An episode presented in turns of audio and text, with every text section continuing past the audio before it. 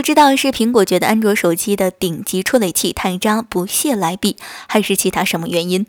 每一年苹果发布会上公布新款 A 系处理器的性能时，都不会去和高通、三星、华为、联科、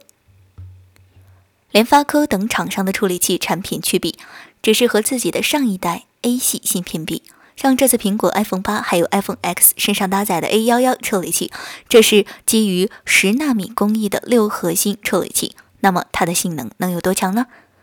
苹果在发布会上给出的参数是：CPU 和 GPU 较以前代 A 十高百分之七十的性能提升，百分之三十的 GPU 性能提升。光看这数字，是不是觉得没什么了不起呀？呵呵，要知道，光是去年的 A 十处理器就足以和现在的高通、华为、三相、三星最强的处理器骁龙八三五、猎户座八八九五、麒麟九七零一战了。在跑分上不落下风，那么苹果 A 十一跑分到底如何呢？之前在 G 八上 A 幺幺的多核性能，A 十一的多核性能突破万。A 十一的多核性能破万，但这始终不是国人最爱的跑分软件。小智相信，已经很多人想看一下 A 十一在雷兔兔哦不安兔兔这个接地气的跑分软件上，究竟能跑出什么样的神级成绩出来。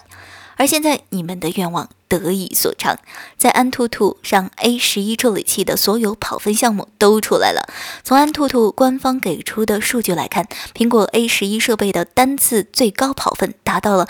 两二十二万六千零五十八分，仅次于苹果 A 十一的二十三万四千零八十二分。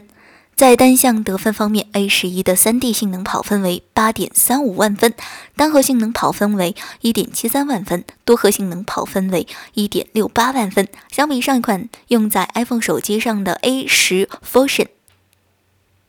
芯片，iPhone 七 Plus 的最高跑分为十六万四千零一十六分，比 A 十一。低了六万多分，而目前安卓手机里跑分最强的是搭载骁龙八三五处理器的一加五，最高分数为十八万一千五百零七分，比 A 十一低了四万多分。